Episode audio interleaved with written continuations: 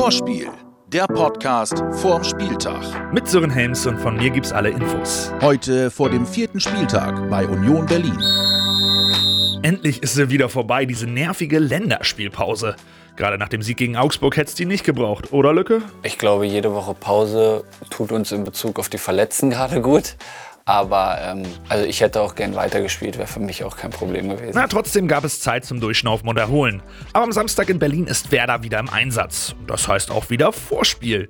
Auch diese Woche könnt ihr einen coolen Preis von unserem Partner Umbro gewinnen, also dranbleiben lohnt sich. Aber erstmal begrüßen wir hier unseren neuen Mann Leonardo Bittenkurt. Moin, wie gefällt's dir hier bei mir im Studio? Ich verspüre hier ein sehr familiäres, äh, einen sehr respektvollen Umgang und äh, ja, ich denke, dass ich mich hier schnell wohlfühlen werde. Und das gleiche gilt mit Sicherheit auch für den Platz. Für den hat Niklas Füllkrug übrigens auch einen genialen neuen Matchplan. Ich glaube, dass wir uns jetzt, oder beziehungsweise hoffe ich, dass wir uns stabilisieren, weniger Tore zulassen und noch mehr schießen. Mehr Tore vorne, weniger hinten, klingt ein bisschen nach Floskeln aller der Ball ist rund und das Spiel hat 90 Minuten. Oder wer sich bewegt, der steht falsch. Coach, hast du auch noch eine? 20 Spieler, 22 Spieler, Entschuldigung. 22 Spieler im Ball und wir wollen gewinnen. Ja, gar nicht mal so schlecht. Sonst noch irgendwelche Wünsche für die Partie? Also ich hoffe, dass es ein richtig aufregendes Spiel wird, dass äh, wieder schön Stimmung da ist und dass nicht irgendwie so ein 0-0 wird oder so. Okay, dann kommen wir zum aktuellen Hassthema für jeden Werder-Fan. Das Werder-Lazarett.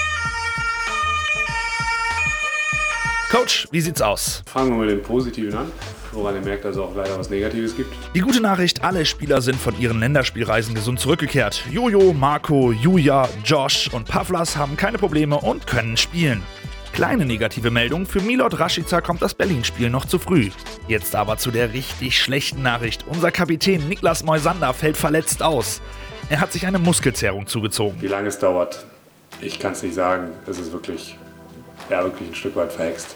Kann man nicht anders sagen. Eine Fünferkette mit den Verletzten Ludwig Augustinsson, Ömer Toprak, Sebastian Langkamp, Milos Velkovic und eben jetzt auch noch Niklas Moisander könnte sich in der Bundesliga absolut sehen lassen. Und die fehlen tatsächlich alle. Der Coach meckert aber nicht, sondern sieht da sogar die Herausforderung. Also mir macht das gerade natürlich keinen Spaß, dass ganz viele nicht da sind, aber mir macht es unheimlich Spaß, daran zu arbeiten, Lösungen zu finden. Also aus verschiedenen Gründen. Erstens, weil ähm, ich einfach komplett überzeugt bin von denen, die da sind. Also wir, haben, wir werden eine richtig gute Mannschaft auf den Platz stellen am Samstag, ganz sicher. Und äh, das Zweite ist, ist, dass dann natürlich auch, ich will nicht sagen, dass du natürlich sonst auch in einer gewissen Routine bist in einer Saison, aber jetzt macht einfach wirklich Spaß, sich Trainingsübungen zu überlegen, mit den Jungs daran zu knobeln, wie wir das machen. Und äh, ich bin da trotzdem sehr optimistisch, dass das alles funktionieren wird. Vielleicht heißt die Lösung Christian Groß, vielleicht sieht es aber auch ganz anders aus. Der Coach denkt zum Beispiel auch über eine Dreierkette mit Friedel, Lang und Gibre Selassie nach. Und die allerschlimmste Nachricht gab es aus dem Mittelfeld und zwar ganz kurzfristig. Da hat es uns jetzt auch noch erwischt, nämlich mit Maxi Eggestein fällt ein ganz, ganz wichtiger Spieler mit Rückenbeschwerden aus. Also es kommt immer dicker. So langsam kann man es echt nicht mehr glauben, wie viel Pech momentan Werder hat. Zum Glück gibt es eine neue Option mit unserem Neuzugang Leonardo Bittencourt. Er bietet jede Menge Möglichkeiten im Mittelfeld und kann auf der 8, 10 oder auf dem Flügel spielen. Besonders gut versteht er sich mit Osako. Mit unserem Wirbeljapaner hat er schon in Köln harmoniert. Und nicht nur auf dem Feld ist der Neue eine Hilfe. Lücke kennt ihn aus den DFB Juniorenteams und weiß um eine weitere Stärke. Ja, Leo ist auf jeden Fall ein lustiger Typ. Ich glaube, dass er als Charakter sehr gut in die Mannschaft passt, dass er ähm, nicht nur reinpasst, sondern sogar ähm, den Charakter der Mannschaft sogar noch deutlich verbessert.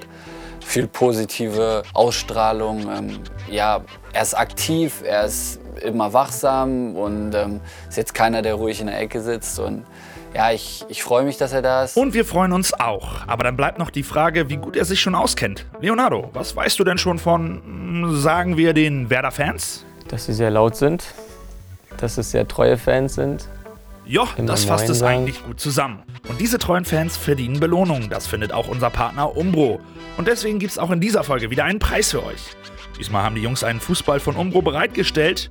Der Clou, ihr könnt euch den Ball von einem Spieler eurer Wahl unterzeichnen lassen. Egal ob Lücke, Bittenkurt, Maxi oder natürlich auch Claudio. Eure Wahl. Wenn ihr den Ball gewinnen wollt, sagt uns, was euch mit Werder verbindet. Schickt einfach eine Text- oder Sprachnachricht an die 0174 668 3808. Und schon habt ihr die Chance auf den Ball von Umbro mit Unterschrift eures Lieblingsspielers. Zurück zum Match und damit auch zum Gegner. Die Gegneranalyse. Der erste FC Union Berlin ist ein Fußballverein aus dem Berliner Ortsteil Köpenick. Er wurde 1966 gegründet und basiert auf dem bereits 1906 entstandenen FC Olympia Oberschöneweide. Übrigens wurden sie unter dem Namen SC Union Oberschöneweide deutscher Vizemeister 1923. Ein großer Erfolg des Vereins war das Erreichen des DFB-Pokalfinales 2001 und damit die Qualifikation für den UEFA-Pokal. Der größte Erfolg bisher war aber mit Sicherheit der erste Aufstieg in die Bundesliga nach zehn kontinuierlichen Jahren in der zweiten Liga.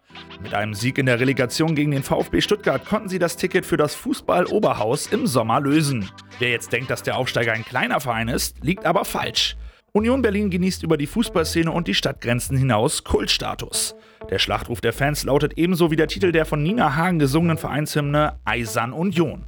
Mit 30.000 Mitgliedern ist Union der zweitgrößte Berliner Sportverein und einer der 20 mitgliederstärksten Sportvereine Deutschlands. Ich finde auch, dass Union ein sympathischer Verein ist. Aber es ist mir Samstag ziemlich egal. Seit 1920 spielen Union Berlin und dessen Vorgängervereine im Stadion an der Alten Försterei. Einem Stadion, dem immer wieder eine besondere Atmosphäre attestiert wird. Dass das eine besondere Atmosphäre ist, das ähm, muss man, glaube ich, wissen. Das muss man auch ähm, vor dem Spiel einordnen, weil das auch äh, etwas ist, was, was so ein Fußballspiel beeinflussen kann. Aber ich glaube, dass wir es hier auch gewohnt sind, eine besondere Atmosphäre zu haben. Und hier ist es auch laut, hier gehen auch alle Fans mit und ähm, dementsprechend äh, hoffe ich, dass sich da keiner erschrickt. Bei Union spielen auch zwei bekannte Werder-Gesichter. Felix Groß war für unsere Grün-Weißen 2010 bis 2016 aktiv und dann wechselt er zu den Berlinern. Und bei Anthony Ucha dürften die meisten Werder-Fans an den Abstiegsgipfel gegen Eintracht Frankfurt denken. Ucha per Kopf, Gilo Bocci drückt ihn über die Linie, Werder hält die Klasse. Hoffentlich sorgt der Stürmer jetzt nicht gegen Werder für magische Momente. Union ist aktuell Tabellenelfter mit vier Punkten. Die Mannschaft spielt, wie für einen Aufsteiger üblich, sehr körperlich. Ein Ausrufezeichen konnten sie im letzten Spiel setzen. Ein völlig verdienter 31 Sieg gegen Borussia Dortmund zeigte, die Mannschaft kann Fußball und Bittencourt und Co. sollten sie nicht unterschätzen. Ich glaube, wenn man das Spiel gegen Dortmund gesehen hat, äh, erklärt sich das von alleine. Das ist eine Mannschaft, die, die das erste Jahr in der Bundesliga ist, sehr viel Adrenalin hat, tolle Fans, tolles Stadion. Also wer die unterschätzt, der, äh, den wird es noch schlechter gehen als Dortmund, glaube ich, nach dem Spiel. Spaß mit Fakten. Die Statistik. Die erste schöne Statistik. Mit Leonardo Bittencourt hat Werder noch kein Spiel verloren. Echt? Ja. Klasse. Oh ja, und wie lange bleibt das so? Oh, für sehr lange. Wäre schön. Dass das aber nicht einfach wird, zeigt die Heimstatistik von Union. Letzte Saison stellten die Köpenicker das erfolgreichste Heimteam in der zweiten Liga. Nur eine Niederlage in 17 Partien, 38 Punkte, 11 Siege, nur 11 Gegentore. Alles Topwerte in der vergangenen Saison. Außerdem tut sich Werder bei Aufsteigern schwer. Von den letzten 18 Auswärtspartien gegen Aufsteiger gewannen unsere Bremer nur zwei. Noch schlimmer ist es bei Bundesliga-Neulingen. Der letzte Bundesliga-Debütant, bei dem die Grün-Weißen gewannen, waren die Stuttgarter Kickers 1988, also vor 31 Jahren. Seither gab es 14 sieglose Gastspiele bei Bundesliga-Neulingen. Wird mal wieder Zeit für ein Dreier. Das einzige Duell zwischen Werder und Union gab es im Pokal vor 10 Jahren. Bremen siegte gegen Zweitliga-Aufsteiger Union Berlin mit 5 zu 0. Die Torschützen Naldo, Bubakar Sanogo und Marcelo Morino. Klingt irgendwie so, als wäre es schon 20 Jahre her. Egal, weiter geht's mit der Schnellfragerunde. Fünf Fragen an Leonardo Bittencourt. Mit Werder verbinde ich. Viel Tradition und ein geiles Stadion. Beim Spiel gegen Union sieht man Leonardo Bittencourt. Hoffentlich jubeln. Der Werder-Spieler, mit dem ich immer schon zusammenspielen wollte, ist. Claudio Pizarro. Das doch schon in Köln. Ja, das stimmt. Mist. Ja, nee, Soll ich jemand anderen sagen? du kannst auch jemand anderen sagen, ja? Theo. Warum lachst du jetzt? Nee, finde ich gut. Ja, weil wir oft gegeneinander gespielt haben, deswegen. Ja, ich, vielleicht spielen wir mit ihm zusammen. Freue ich mich darauf. Meine größte Stärke auf dem Platz ist. Meine Technik. Wenn mich Freunde mit einem Satz privat beschreiben müssten, würden sie sagen, Ganz schöner Chiller. Zum Schluss noch die Auflösung, wer den Preis von unserem Partner Umbro in der letzten Folge mit seinem Schlachtruf gewonnen hat. Werder, Werder, Werder, come on! Moin, hier ist Alex aus dem Bremer Viertel und ich gehe mit Werder durch dick und dünn, durch alle Höhen und Tiefen, denn Werder gehört mein Herz und ich stehe immer für Werder ein. Herzlichen Glückwunsch und nicht vergessen, wenn ihr dieses Mal gewinnen wollt, schreibt uns, was euch mit Werder verbindet.